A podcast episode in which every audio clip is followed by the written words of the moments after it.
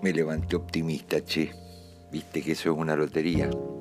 Porque levantarnos nos levantamos todo. El tema es cuando sentís ganas, ganas.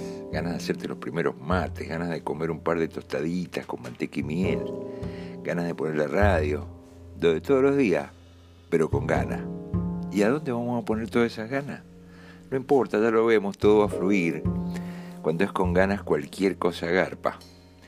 Porque cuando uno ya no tiene que salir a buscar el mango ni cumplir horarios, da la impresión de que la vida viene fácil.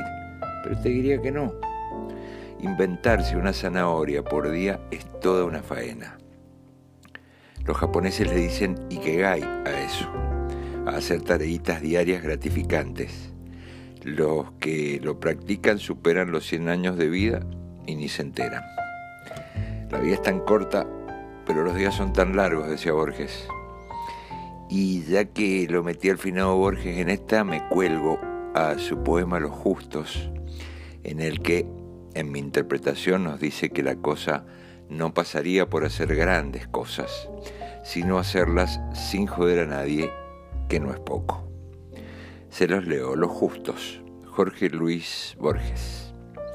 Un hombre que cultiva su jardín como quería Voltaire el que agradece que en la tierra haya música, el que descubre con placer una etimología. Dos empleados que en un café del sur juegan un silencioso ajedrez.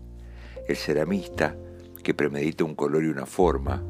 El tipógrafo, que compone bien esta página que tal vez no le agrade.